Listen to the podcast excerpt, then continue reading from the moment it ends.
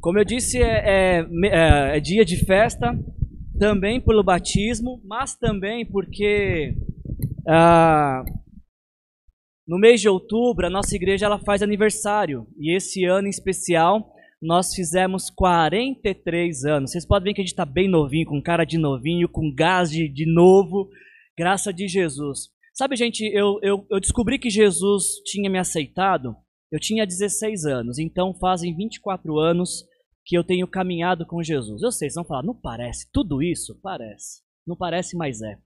E, e, e em 24 anos de caminhada com Jesus, eu já participei de diversos, diversos aniversários de igreja. Muitos. Ah, e sabe o que é interessante? Que independente de qual seja a igreja, o grupo de pessoas, a quantidade de anos que essa igreja está celebrando, todo aniversário de igreja tem uma coisa em comum. Você sabe qual é? Na verdade, duas, desculpa. A primeira delas, que todas as igrejas têm em comum quando celebram aniversário.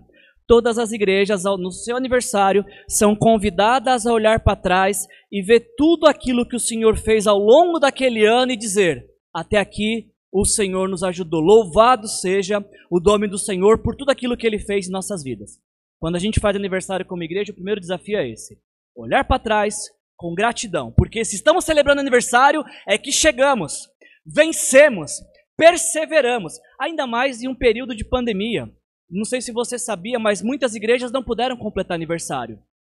Não tiveram condições, não tiveram como completar aniversário. Então, o fato de celebrarmos aniversário, de estarmos aqui celebrando aniversário, é motivo para ser grato a Deus. Você não acha isso? Não é motivo para ser grato a Deus?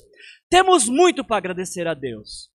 Agora, tão importante quanto no aniversário de igreja olhar para trás e dar graças a Deus, eu creio também que quando a gente faz aniversário, nós iniciamos uma contagem regressiva para o próximo aniversário. Vocês entenderam isso? Todo aniversário nós zeramos nosso cronômetro e reiniciamos para aguardar a chegada do próximo ano. Porque somos convidados no nosso aniversário a renovar a nossa alegria, a renovar a nossa esperança, a renovar o nosso compromisso uns com os outros, a renovar o nosso compromisso com a nossa família. E o aniversário de uma igreja é um convite à perseverança. Nós perseveramos até aqui, celebramos 43 anos, graças a Deus por isso. A grande pergunta é como é que vai ser o nosso quadragésimo quarto aniversário em outubro de 21. Você vai estar aqui para celebrar esse aniversário ano que vem? Eu vou estar aqui? Estaremos, se Deus permitir e se perseverarmos naquilo que o Senhor tem colocado para nós como Sua vontade, como os seus planos benditos para as nossas vidas. Eu tenho, quer dizer, eu acho, eu acho que eu tenho, né? Eu tenho um vídeo? Eu tenho um vídeo. Eu tenho um vídeo muito especial para passar para vocês ah, em homenagem ao nosso aniversário. Ah, se fosse possível, pediria que alguém apagasse as luzes, alguém apague as luzes, e eu queria que você prestasse muita, muita atenção nesse vídeo que vai rolar. Ah, vocês que estão aqui à minha direita, a mesa atrapalha ou vocês conseguem ver o telão? Tá bom, então eu vou tirar a mesa para vocês verem o vídeo. Só um minutinho.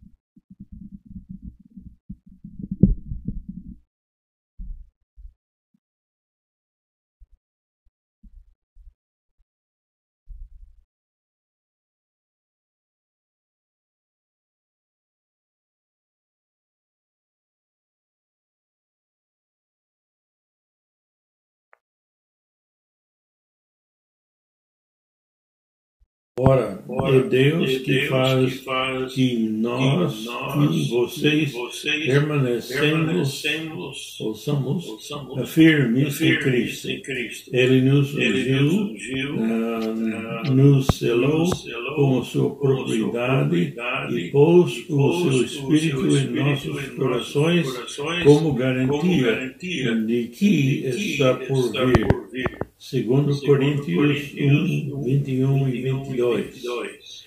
Eu quero aproveitar essa oportunidade para, uh, em primeiro lugar, dar graças a Deus pelo ministério frutífero que tivemos em São José dos Campos, e especialmente no bairro da Vista Verde. e também, oferecer, meus parabéns, parabéns por 43 anos de ministério da Igreja Aliança Cristã e Missionária Brasileira.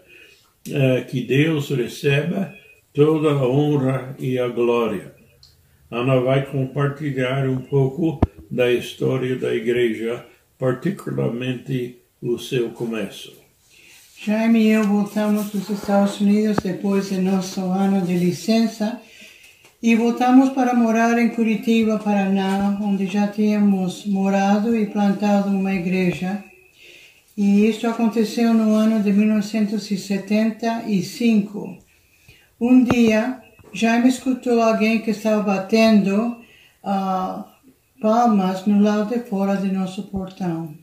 Ele viu dois homens que estavam uh, esperando falar com eles. Um deles era Andrés Barria, o aborto. Jaime logo descobriu que Andrés falava espanhol e que vinha do Chile. Ele me chamou uh, para conversar com eles porque eu fui criada na Argentina. Convidamos os dois homens para entrar.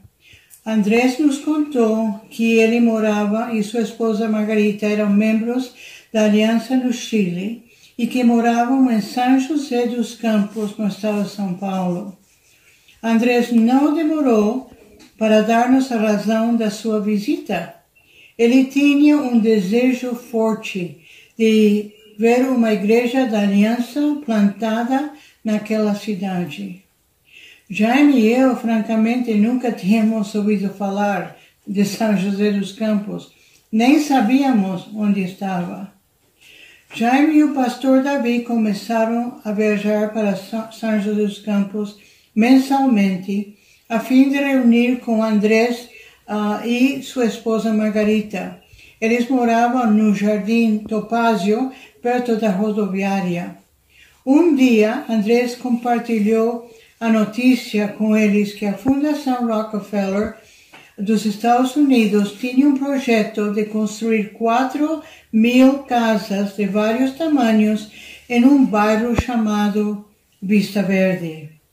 Andrés lhes contou que iam ter um churrasco naquele lugar e que um dos filhos do Rockefeller estaria presente para a ocasião. Ele calculava que já que Jaime e Davi eram americanos, eles teriam uma oportunidade para pedir que a fundação lhe cedesse um terreno para construir uma igreja. Não querendo que eles uh, uh, parecer que eles tinham pouca fé, os pastores acompanharam Andrés para o churrasco. Lógico, sem terem sido convidados. Jaime e Andrés ficaram orando e Davi foi conversar com o Sr. Rockefeller. Ele não conseguiu falar com ele, mas teve a oportunidade de falar com um dos assessores que deu para Davi o cartão de encarregado da obra, Dr. Wicks, que tinha seu escritório na cidade de São Paulo. Andrés começou a bater na mesma tecla. Quando, quando vão a visitar o engenheiro Dr. Wicks e pedir-lhe um terreno na Vista Verde? Finalmente, o pastor Davi teve essa oportunidade. Após uma longa viagem de Porto Alegre a São Paulo, Deus abriu as portas de uma forma milagrosa. O Dr. Wicks ofereceu um terreno e ofereceu construir uma igreja por 15 mil dólares. A missão no Brasil, claro, não tinha essa quantidade de dinheiro. Então o pedido foi mandado para nossa sede em Nova York. No mesmo dia que o pedido chegou em nossa sede, o nosso diretor tinha recebido uma carta com um cheque justamente no valor de 15 mil dólares para o fim de plantar uma igreja em algum lugar do mundo. Dito e feito, o Deus Todo-Poderoso, soberano, providenciou o necessário para começar a obra em Vista Verde. Jaime e eu mudamos de Curitiba com nossos três filhos em julho de 1976. Naquela época, ao redor de mil casas já tinham sido construídas. Nós moramos na Rua Tobago 104. Enquanto esperávamos a construção da igreja, nós nos reunimos primeiro em nossa casa e depois nos mudamos para uma pequena estação policial na entrada de Vista Verde. Uma coisa interessante aconteceu em nossa casa. Jaime insistiu em já pôr o, a, as cadeiras é, tipo igreja. Então, nossos vizinhos, vários deles, vieram e sentaram nessas cadeiras naquela noite. Tínhamos um pastor convidado para trazer a mensagem e quando o convite foi feito, sete de nossos vizinhos levantaram a mão indicando que queriam seguir a Cristo. Eu pensei comigo mesma, bah, este que vai ser uma sopa aqui. Vai ser bem fácil poder ganhar essa gente para Cristo. Mas Satanás logo entrou e ele tirou muita dessa primeira semente que foi semeada lá no bairro naquela, naquela noite. E apenas só um casal que continuou seguindo a Cristo. Jaime e eu tivemos o privilégio de ministrar em Vista Verde junto com Andrés e Margarita. Eles foram embora depois de uns dois anos de trabalho ali de ministério, mas para nós foram seis anos maravilhosos. Andrés e Margarita foram morar em Flórida e continuaram a servir o Senhor naquele lugar. Deus colocou no coração do nosso irmão Andrés a visão de uma igreja em Vista Verde e lhe deu a fé para crer que essa visão se tornaria uma realidade. Vocês, amados irmãos, são fruto dessa visão plantada nos corações de Andrés e Margarita Guto há tantos anos atrás. Que o Senhor continue lhes abençoando e acrescentando a seu número cada dia mais até a vinda de Cristo. O Senhor te abençoe e te guarde. O Senhor faça resplandecer o seu rosto sobre ti e te conceda graça. O Senhor volte para ti e uh, para ti o seu rosto e te, e te, e te dá paz. Esta é a nossa oração para a comunidade da Aliança da Vista Verde. Que Deus abençoe todos vocês. Amém. Amém.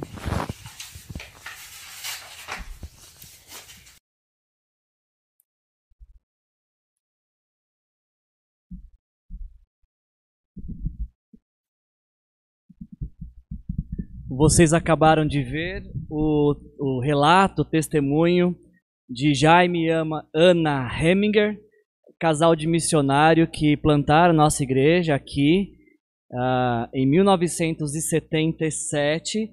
Esse lugar que vocês estão aqui hoje uh, foi uma doação do terreno e a doação da construção também. A nossa igreja, ela nasceu através de um milagre. E não se iluda achando que vai ser diferente nos próximos anos. Se ela nasceu por um milagre, ela, ela existe por conta de milagres e ela continuará contando com a graça, com o favor e com a misericórdia de Deus. Que assim seja todos os próximos anos da nossa vida. Que nossa, nossa esperança, nós possamos contar mais com aquilo que Deus pode fazer do que aquilo que nós mesmos podemos fazer. Esse vídeo vai estar disponibilizado no YouTube e vocês podem a assistir depois em um outro momento.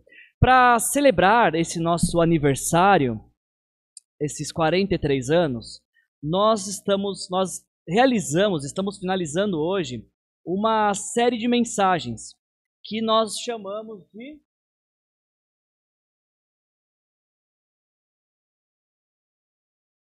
Eu tenho um sonho. Essa frase não é nossa, essa frase Eu tenho um sonho é de Martin Luther King, um pastor norte-americano de que no ano, no dia 28 de agosto de 63, ele sobe até os degraus do Memorial Lincoln nos Estados Unidos e ele faz um grande discurso para mais de 200 mil pessoas. E o nome do discurso era Eu Tenho um Sonho. E ali naquele discurso, Martin Luther King estava falando quais eram os seus sonhos para a nação americana, principalmente os, o desejo que ele tinha de união e de coexistência harmoniosa entre negros e brancos.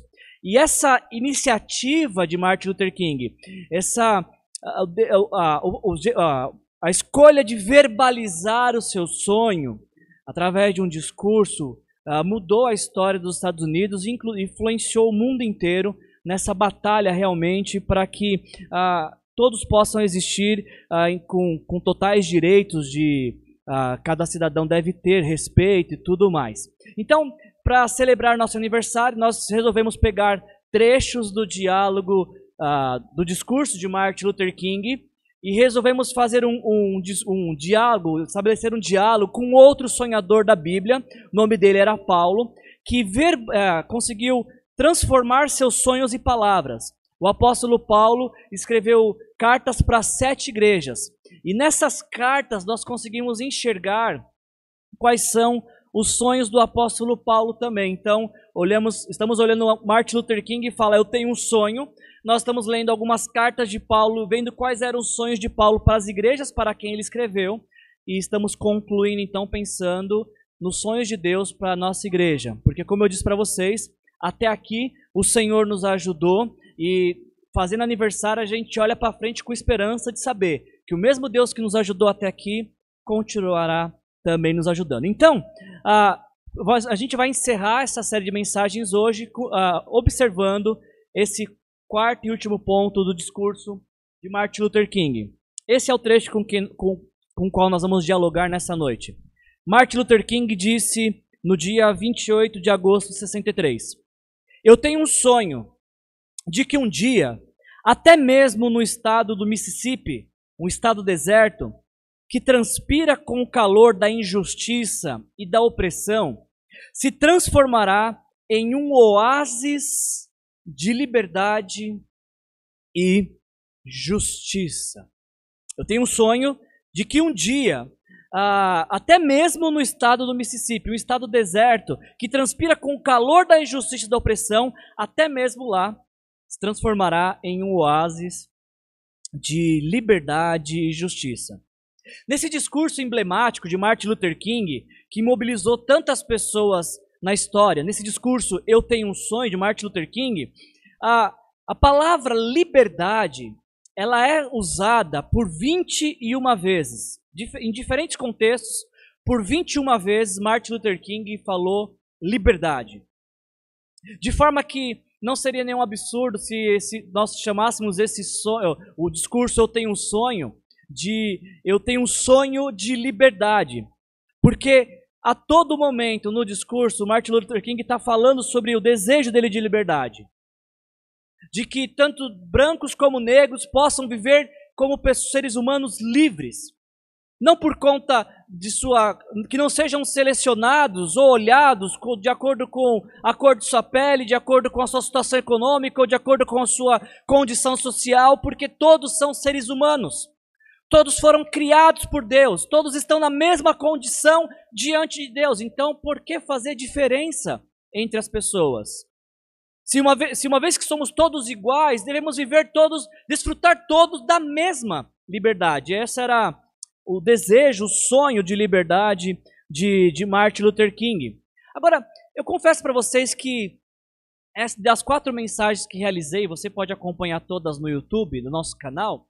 Das quatro mensagens que, que, que eu trouxe para a nossa igreja, falando sobre os Eu Tenho um Sonho, essa mensagem de hoje, que fala sobre o sonho de liberdade, que foi apresentado por Martin Luther King, ela ela foi uma, talvez a mais difícil que eu realizei, a mais difícil para elaborar, a mais difícil para estudar. Porque nós que nos consideramos livres, nós dificilmente sonhamos com liberdade. Qual que é a utilidade de alguém livre sonhar com liberdade? Apenas em permanecer livre, mas quem é livre, quem se sente livre, não sonha com liberdade. Então, como é que eu vou discursar sobre um sonho de liberdade para pessoas que se sentem livres. E talvez esse seja o primeiro uh, paradigma que a gente tenha que romper nessa noite através de, de, desta mensagem, porque nós pensamos que sonho de liberdade é apenas para aqueles que estão presos. E não preso uh, fisicamente falando em uma cela, mas presos às vezes em prisões sem muros. Presos talvez em suas mentes, em seus corações. Então achamos que essas pessoas devem sonhar com liberdade. Essas pessoas devem almejar pelo dia que são livres. E nós? Não, nós já somos livres. Vamos sonhar com liberdade para quê? Eu acho que o grande desafio dessa mensagem de hoje é entendermos, entendermos que, ah, de fato, aqueles que se sentem aprisionados por qualquer coisa que seja, em Cristo podem encontrar a sua liberdade. E aqueles que se sentem livres deveriam sonhar não com a sua própria liberdade por já serem livres, mas com a liberdade de outros. Sonhar que, que outros tenham a mesma liberdade que você tem. Então essa mensagem ela tem dois focos. Se você se sente aprisionado de alguma forma, Jesus quer libertar sua vida. Jesus quer te transformar e libertar você para que você seja verdadeiramente livre. Agora, se você bate no peito e fala, graças a Deus, Jesus já me libertou. Ok, então Jesus quer usar a sua vida para libertar outros. De forma que o sonho de liberdade, ele, ele vai falar tanto ao coração, e assim ora, espero, que fale tanto ao coração, daqueles que hoje sentem o desejo de liberdade, como daqueles que se sentem livres, mas querem proporcionar liberdade a outros. Ah, passado esse paradigma, espero que a gente tenha resolvido, nós temos um que é ainda maior. Porque quando eu falo liberdade, o que é que vem à sua cabeça? O que é que você pensa quando a, a, a, você ouve a palavra liberdade? Quais são as imagens que vêm à sua cabeça? Qual é o seu conceito de liberdade? Complete a frase depois dos três pontinhos. Liberdade é. Qual seria a sua definição de liberdade? Como é alguém que vive livre? Como é ser livre? O que faz? Como vivem? Onde habitam pessoas livres? Ah, eu, eu, acho que o, o, a dificuldade ainda maior da gente falar de liberdade é porque nem mesmo o dicionário nos ajuda muito com o conceito de liberdade. O dicionário diz, o dicionário diz que liberdade, liberdade é um nível de total e legítima autonomia que representa o ideal maior de um cidadão, de um povo ou de um país. Ok. Segunda definição, a qual eu contesto. Liberdade para o dicionário é poder de agir livremente dentro de uma sociedade organizada de acordo com os limites impostos pela lei. Ainda o dicionário vai dizer que liberdade é a faculdade que tem o indivíduo de decidir pelo que mais lhe convém. O que vocês acham dessa definição de liberdade? Você concorda com essa definição? Eu tive dificuldades com a definição do dicionário sobre liberdade, porque não me parece muito razoável a ideia de que ah, pessoas livres podem decidir pelo que mais lhe convém.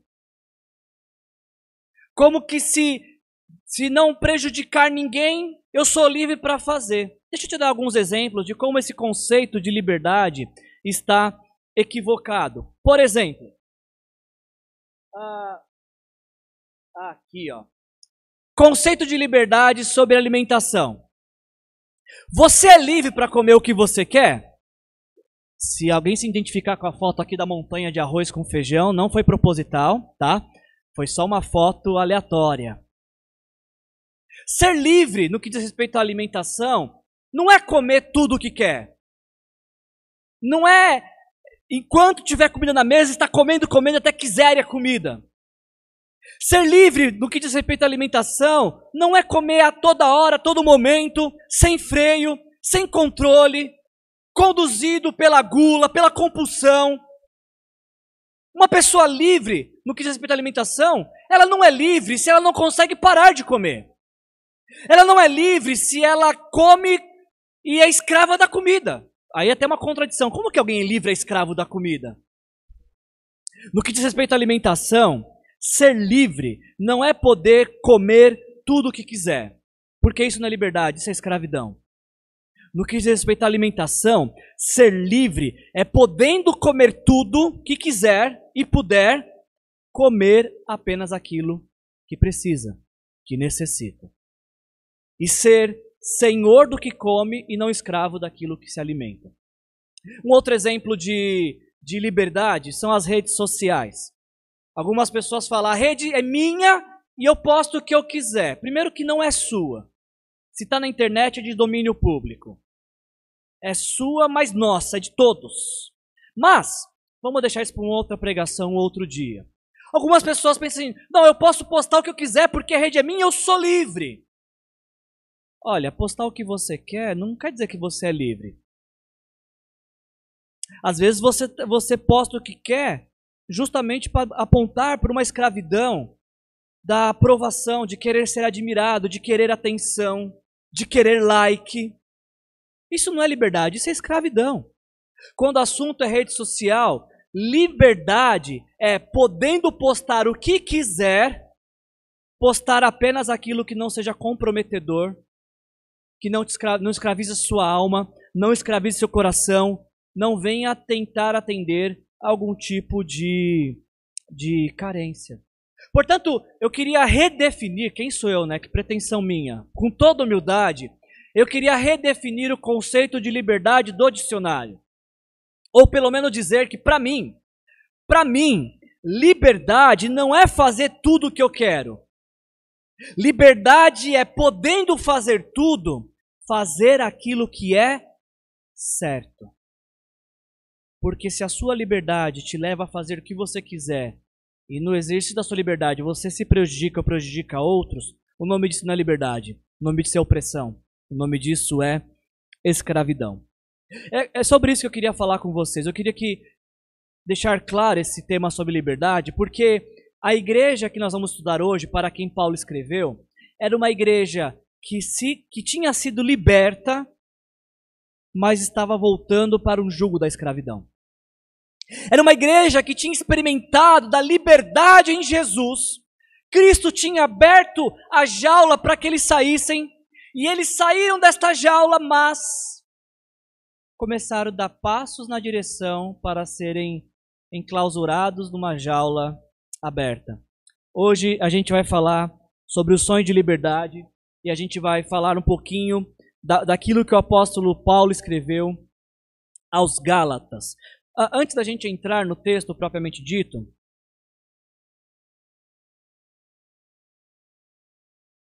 eu preciso que você saiba algumas coisas sobre a carta de Paulo aos Gálatas. Primeiro é que uh, o apóstolo Paulo, no ano 48, ele está no início da sua caminhada, do seu desenvolvimento ministerial. Então, se você conhece o livro de Atos dos Apóstolos, lá no capítulo 13, o apóstolo Paulo está em Antioquia, que era a igreja dele, e ali acontece um mover do Espírito Santo e Paulo e Barnabé são separados para uma obra missionária. E aí, então, a partir desse mover do Espírito Santo, Paulo e Barnabé iniciam a primeira viagem missionária. E nesta primeira viagem missionária, no ano 48, o apóstolo Paulo começa a passar em algumas regiões. Capítulo 13 e capítulo 14 de Atos, o apóstolo Paulo viaja para a região da Galácia, que contém a cidade de Pergue, Icônio, Listra e Derbe. E Paulo, passando por estas cidades da, da região da Galácia, planta igrejas em todas elas. Portanto, quando a gente fala dos Gálatas, nós estamos falando de, de uma cidade especificamente, de um povo propriamente dito, mas de uma região que continha diversas diversas cidades. Ah, outra informação que é muito importante para nós entendermos o que vamos conversar, em Gálatas capítulo 4, versículo 13, o apóstolo Paulo diz que ele ficou doente nessa primeira viagem missionária e que foi esta doença que abriu portas para que ele pudesse pregar o evangelho naquela região. Ainda em Gálatas capítulo 4, versículo 15, o apóstolo Paulo, ele diz aos Gálatas que eu sei que vocês se possível fosse, me dariam seus próprios olhos. Então, quando a gente lê o apóstolo Paulo dizendo isso, ainda em Gálatas 6:11, o apóstolo Paulo diz: "Veja com que grandes letras escrevo para vocês". esses textos nos levam a entender que possivelmente o apóstolo Paulo teve malária na primeira viagem missionária dele, que comprometeu a sua visão e que, graças a essa enfermidade, ele pôde pregar o evangelho naquela, na região da Galácia, nessas cidades. Agora, uma informação final e importantíssima, a mais importante que eu tenho para te dar, para você conhecer a carta de Paulo aos Gálatas. A primeira viagem missionária de Paulo para a região da Galácia foi no ano 48 depois de Cristo. Um ano depois, 49, Paulo está escrevendo a carta aos Gálatas. Ou seja, pouco mais de um ano que essas igrejas foram plantadas, Paulo está escrevendo para tratar de um grande problema que tinha entrado naquelas igrejas. Um ano de vida a igreja da Galácia tinha, quando se deparou com o maior de todos os seus problemas. E esse foi o problema que o apóstolo Paulo tratou na, igre na igreja dos Gálatas. Ele diz em Gálatas 5:1: Foi para a liberdade que Cristo nos libertou. Portanto, permaneçam firmes e não se deixem submeter novamente a um jugo de escravidão. Ah, mais uma vez, foi para a liberdade que Cristo nos libertou. Portanto, permaneçam firmes e não se deixem submeter novamente a um jugo de escravidão. A carta de Paulo aos Gálatas não é apenas a primeira carta das 13 que Paulo escreveu. A carta aos Gálatas também é a carta onde o apóstolo Paulo está mais, parece estar mais irado, mais irritado, mais incomodado. A carta aos Gálatas certamente é a carta onde Paulo demonstra menos simpatia para quem está escrevendo. Diferente das outras cartas que Paulo escreveu, sempre que Paulo está escrevendo, ele, ele começa a carta se identificando e depois fazendo um elogio para a igreja que ele está escrevendo. Por exemplo, quando ele vai escrever aos Romanos, ele começa a carta dizendo: Sou grata a Deus por todos vocês, pois em todo mundo se fala da fé de vocês.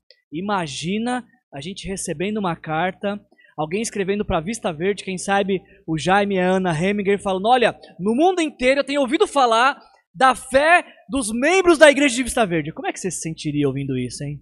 Ia ser demais. Paulo está escrevendo isso para os romanos. Paulo, ah, quando vai escrever aos Coríntios, ele escreve assim: sempre dou graças a Deus pela graça que lhes foi concedida. Agora imagine o seu pastor escrevendo para você uma carta: olha, sou grato a Deus pela sua vida. Seu pastor é grato a Deus pela sua vida, você sabe disso, né? Mas imagine você receber uma carta. É o que Paulo está escrevendo para os Coríntios. Quando Paulo escreve aos Efésios, ele diz: Eu ouvi falar do amor que vocês têm uns pelos outros, e por isso eu dou graças a Deus. Imagina se se espalha por São José dos Campos a notícia que na Igreja Aliança todos se amam. Talvez essas cadeiras, algumas cadeiras que estão vazias hoje não estariam. É o que Paulo faz. Cada carta que ele escreve, ele tem um elogio. A carta aos Gálatas é a única, a única que ele não tem um elogio. É a única que ele não escreve uma característica positiva daquela igreja. E a pergunta que deve uh, vir a nós, nós temos, o que devemos pensar é: por que, que Paulo está tão bravo? Por que Paulo está tão triste? Por que Paulo está tão desapontado com aquela igreja? O que é que leva Paulo das, de todas as sete cartas que ele escreveu para igrejas, apenas em uma ele não ter nenhum elogio. Esse é, esse é o motivo pelo qual o apóstolo Paulo não tinha elogios à igreja dos Gálatas. Gálatas capítulo 1, versículos 6 e 7.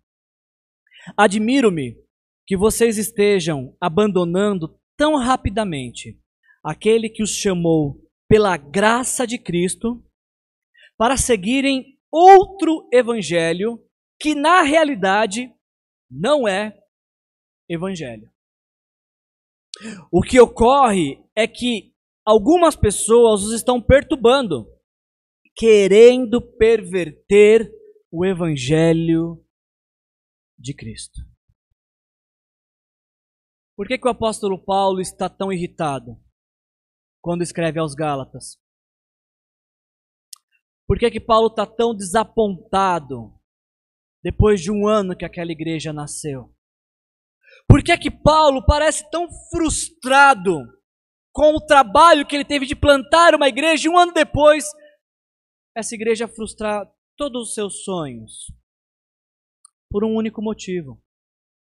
Porque os Gálatas, que tinham começado a sua jornada de fé, crendo única e exclusivamente naquilo que Jesus fez na cruz, em pouco mais de um ano, estava recebendo pessoas que estavam encorajando eles a acrescentar à sua fé alguns rituais religiosos para que eles então pudessem ser salvos. O que deixa Paulo tão triste é que pouco mais de um ano de que aquela igreja nasce com a pregação do Evangelho, nasce com a boa notícia daquilo que Jesus fez na cruz, um ano depois, eles acolhem a mensagem de que para ser salvos eles precisam do que Jesus fez na cruz e do que eles podem fazer no seu dia a dia, na sua prática de fé e espiritualidade. Aí essas duas coisas somadas, aí sim eles podem ser salvos. A carta aos Gálatas, ela nos mostra ah, essas duas realidades apresentadas por Paulo. O que é o evangelho? Na, nas palavras de Paulo aos Gálatas, evangelho é acreditar no que Jesus fez para que eu pudesse ir ao céu. Você poderia repetir isso comigo? Eu queria que você levasse para sua casa. Por favor, repita depois de mim. Evangelho não, mas repitam assim com entusiasmo, sabe? Com aquele fervor no coração, de quem está se apropriando da palavra, fala: essa palavra é para mim, eu precisava ouvir isso. Sabe desse jeito assim? Vamos tentar de novo, vamos lá. Evangelho é acreditar no que Jesus fez para que eu pudesse ir para o céu. Isso é evangelho. Quando alguém te perguntar o que é evangelho, você vai dizer: Evangelho é a crença, é a fé, é a esperança de que aquilo que Jesus fez na cruz foi suficiente para perdoar os meus pecados, me conceder perdão e promessa de vida eterna. Isso é que Paulo chama de evangelho na carta aos Gálatas. Mas Paulo apresenta uma outra realidade, que ele chama de outro evangelho, que na verdade não é evangelho. Espero que você não fique confuso com isso, tá? Existe algo que as pessoas chamavam de evangelho, mas Paulo fala isso se chamam de evangelho, não é evangelho, é outro evangelho que na verdade não é evangelho. É o que Paulo fala. E o que não é evangelho para Paulo? Para Paulo, não é evangelho, é acreditar no que eu posso fazer para ir para o céu. Inclusive, Paulo, é, ele até enérgico, ele fala inclusive que esse tipo de proclamação deveria ser abominável dizer que nós podemos acrescentar algo ao sacrifício de Jesus para completar a obra de salvação, isso deveria ser abominável aos nossos ouvidos. Mas não estava sendo na igreja da Galácia, é por isso que Paulo está tão incomodado. E, e eu não sei se vocês pegaram a diferença, porque a diferença é muito sutil. A diferença, ela é, passa quase que desapercebida aos nossos olhos. E é por isso que aquela igreja, a igreja dos Gálatas, tinha se corrompido. E é por isso que nos nossos dias muitas pessoas talvez frequentem igrejas há muitos anos e ainda estão tentando chegar aos céus pelos rituais da religião, por sua moralidade pessoal, por sua performance espiritual. Paulo vai falar: isso é outro evangelho. Eu, eu acho que muitas coisas, se não todas, se, se explicam com um bom gráfico. E eu queria te apresentar o que é evangelho para Paulo, como ele nos apresentou. A gente precisa lembrar, a, a melhor forma de entendermos o evangelho é lembrar de que quando Deus nos criou, ele nos criou para nos relacionarmos com ele para sempre. Quando Deus cria a mim e você, e quando Deus cria os primeiros seres humanos, Adão e Eva, o plano original de Deus é criar uma humanidade com quem ele vai se relacionar num relacionamento intenso, num relacionamento amoroso, num relacionamento cheio de graça, cheio de favor, num relacionamento amigável, num relacionamento paterno. Esse era o sonho de Deus, este é o plano de Deus quando ele cria a humanidade. Acontece que os nossos primeiros pais, Adão e Eva, de quem todos nós descendemos, eles em algum momento eles se rebelam contra Deus. Deus tinha estabelecido um limite de obediência, dizendo que quando eles ultrapassassem esse limite, se ultrapassassem, eles provariam de uma morte: a morte física, a morte espiritual e a morte eterna. E Adão e Eva decidem romper com esse limite. Adão e Eva decidem viver sem Deus, porque romper o limite é, escolher pelo pecado é escolher pela rebeldia contra Deus e escolher viver por conta própria. O problema é que quando essa escolha é feita, aquele plano de viver eternamente por Deus é quebrado. E o que surge na história humana com o rompimento com Deus é uma trajetória que leva a uma eternidade sem Deus. E a eternidade sem Deus a Bíblia chama de inferno. Ah, o problema é que o homem, o homem ele percebe, há algum tempo vivendo sem Deus, que não é possível viver sem Deus. E ele começa a sentir falta de um lugar que ele nunca esteve. Ele começa a dar falta ah, de uma realidade maior que ele, que transcende seus pensamentos. Ele olha para o céu e, independente de qual seja a sua crença, no seu íntimo ele sabe que existe um Deus criador. Então, o homem ele procura, o homem que rompeu com Deus, ele procura reconectar com Deus através de boas obras, através de rituais religiosos, de ir à igreja, de fazer alguns sacrifícios, através de filosofias, de pensamentos, de ideias. O homem tenta se reconectar com Deus através de sua moralidade pessoal, fazendo tudo certinho. Mas o problema, o problema é que todas essas coisas que são boas, todas essas boas coisas, elas são insuficientes para nos reconectar com Deus. Porque apesar dessas boas coisas, boas obras, rituais religiosos, filosofias, moralidade, apesar de ser bom, ainda há uma distância entre o homem e Deus causada pelo pecado, uma barreira causada pelo pecado. E é justamente por esse motivo uma vez que nós não conseguimos alcançar a Deus com nossas boas obras, com nossa religião, com nossas filosofias, com nossa moralidade, é justamente por esse motivo que Jesus vem ao mundo. É justamente por esse motivo que ah, o Filho de, do homem, o Filho de Deus, vem à terra para que os homens se tornem filhos de Deus. Jesus vem ao mundo para fazer o que nós não podíamos fazer, nos reconectar com Deus. Jesus ele vem ao mundo para morrer na cruz por nossos pecados, morrer a nossa morte, morrer no nosso lugar. E uma vez que nós olhamos para a cruz pela fé e entendemos que foi a nossa morte que Jesus morreu, quando a gente acredita cegamente nisso, exclusivamente nisso, unicamente nisso, então nós recebemos perdão dos nossos pecados e a promessa, a esperança de vida eterna. E sabe o que é interessante? Os Gálatas tinham entendido isso. Eles tinham entendido que só chegariam ao céu graças ao sacrifício de Jesus na cruz. Eles tinham captado isso. Mas passou um ano. Um único ano passou depois que eles creram em Cristo. Eles pensaram: bom, agora que a gente crê em Cristo, o que, que a gente faz para continuar essa caminhada?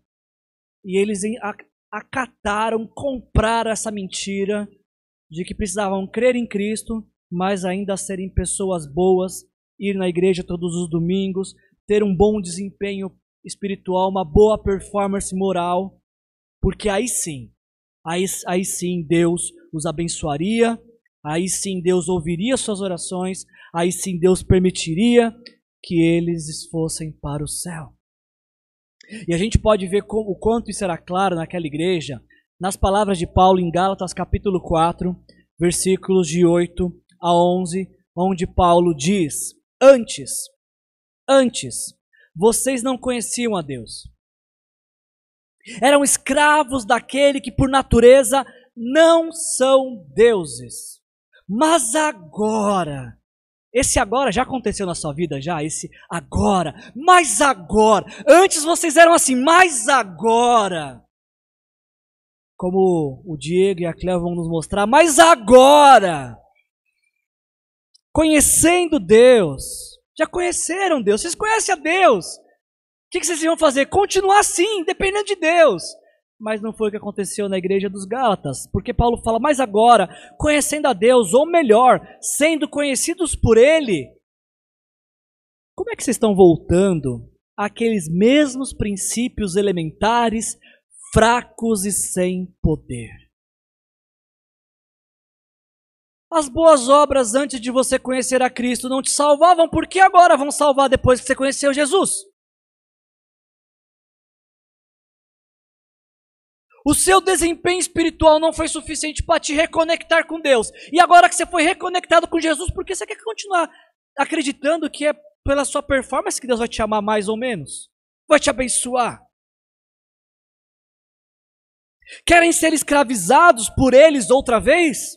Vocês estão observando dias especiais, meses, ocasiões especiais e anos. E aí a gente vê toda a frustração de Paulo quando ele diz: Temo que os meus esforços por vocês tenham sido inúteis. Essa fala de Paulo, para ser muito bem esclarecida, ela pode ser entendida de duas formas. Antes, antes de conhecer a Deus, antes, quando vocês estavam tentando alcançar Deus por vocês mesmos, serem os seus próprios salvadores, antes, quando vocês não conheciam a Deus, vocês eram escravos. É o que Paulo diz. Mas agora, Agora, depois da cruz, agora que vocês entenderam, ouviram falar do que Jesus fez, porque vocês querem voltar. Paulo questiona os Gálatas através dessa lógica que, se para chegar a Deus eles precisaram de Jesus, por que para continuar com Deus eles passam a querer depender de si e daquilo que podem fazer? Isso nos leva há uma pergunta para a gente concluir a mensagem de hoje. E talvez Jesus te trouxe aqui nesse lugar só para você responder essa pergunta aqui. No que você está confiando para chegar até o céu? Hoje você está aqui, eu estou aqui, para responder esta pergunta. A gente só veio para isso aqui hoje. No, responda, por favor, para você, em seu coração, no que está a sua confiança para chegar até o céu? Naquilo que Jesus fez por você na cruz? Ou naquilo que você pode fazer para merecer o perdão de Deus? Você acredita que Deus te ama porque quando ele olha para você, se você se arrependeu dos pecados, ele olha Jesus, ele enxerga Jesus na sua vida, ele enxerga o sangue de Jesus e por isso te ama? Ou você tem uma expectativa de que o amor de Deus pela sua vida, ele está relacionado com a sua performance moral? Se essa semana eu fui bonzinho, Deus vai me amar demais. Mas nessa semana eu fui malzinho, Deus vai ficar bravo comigo, eu vou ficar quietinho, não vou orar, não vou ler a Bíblia, e aí vou deixar esfriando, aí quando a coisa esfriar eu falo, oi Deus, lembra de mim?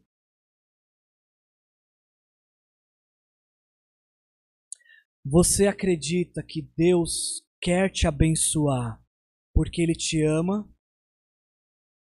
Ou você acredita que a bênção de Deus está vinculada aos rituais que você pode fazer, às promessas que você vai fazer, ao jejum de chocolate.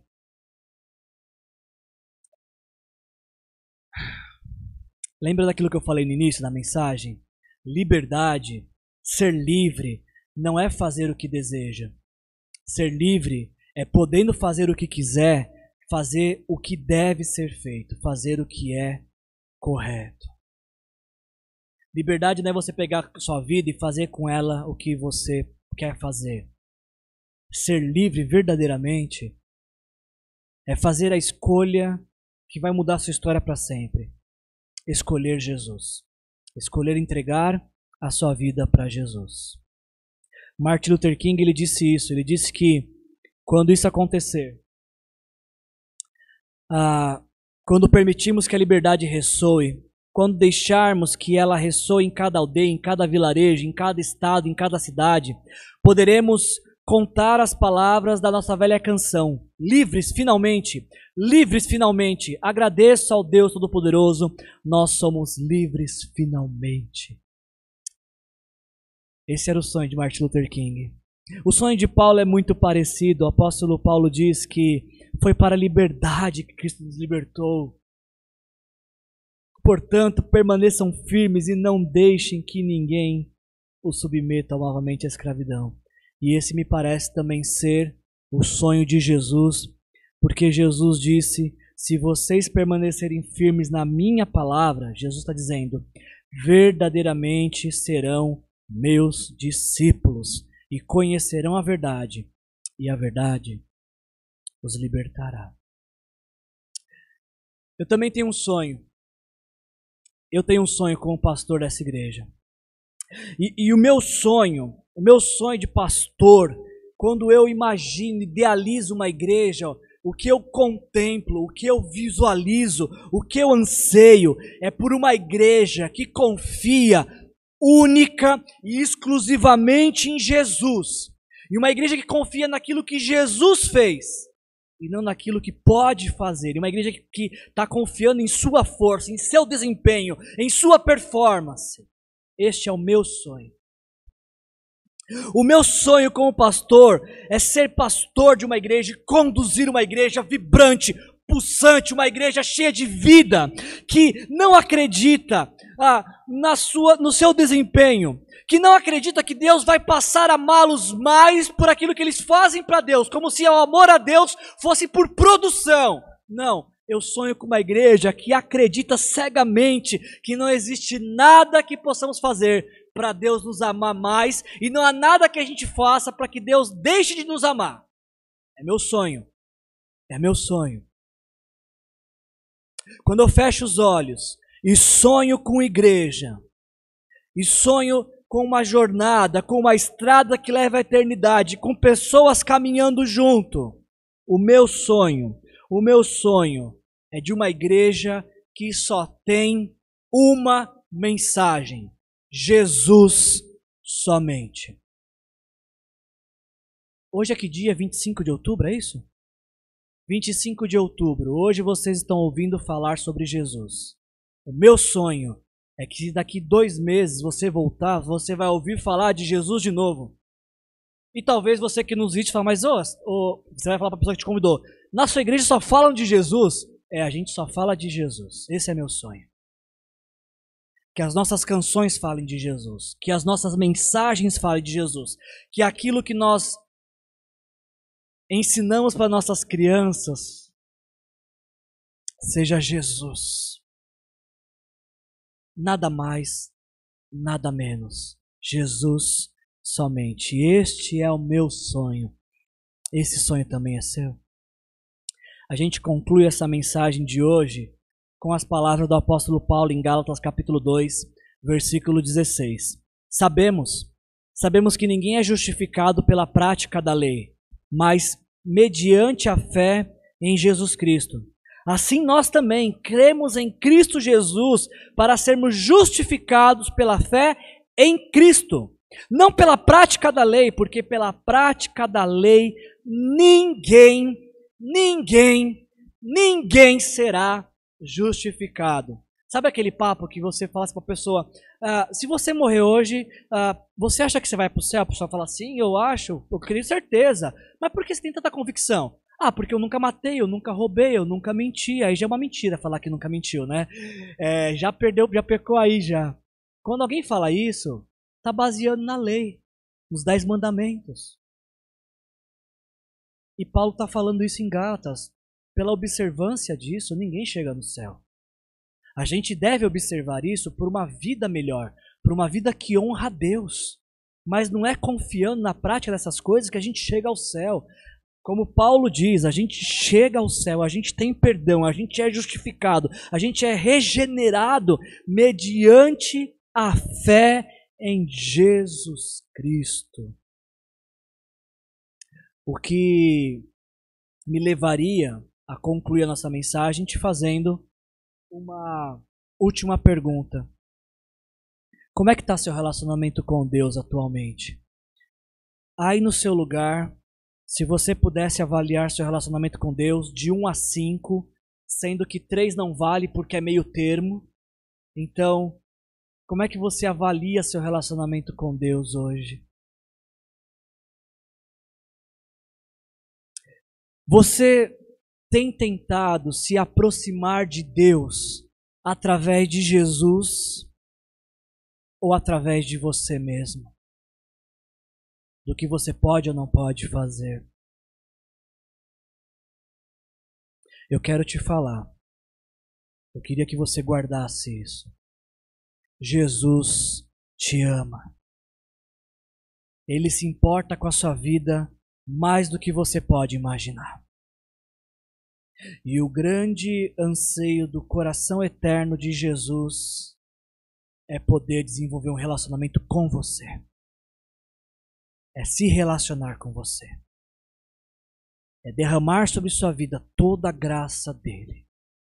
É fazer você compreender que você é amado e essa compreensão tamanha ao ponto de você não se dar falta de nada nessa vida, que o amor de Cristo te preencha por completo. Foi isso que ele demonstrou na cruz ao morrer por nossos pecados.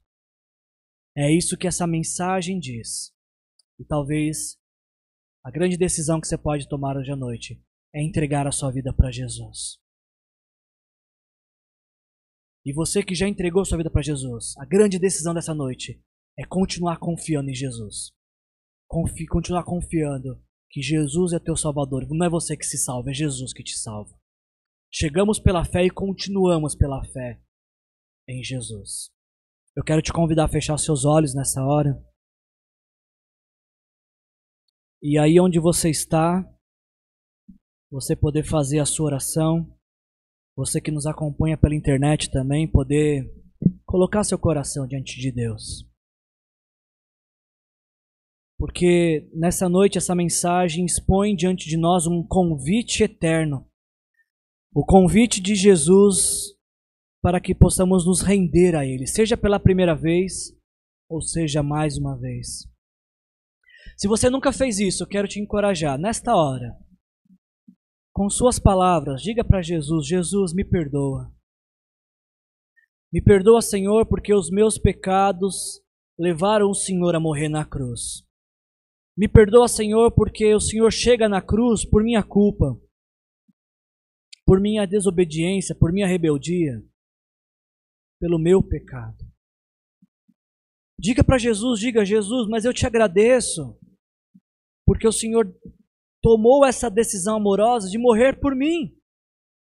E agora estou arrependido dos meus pecados e eu quero viver para o Senhor.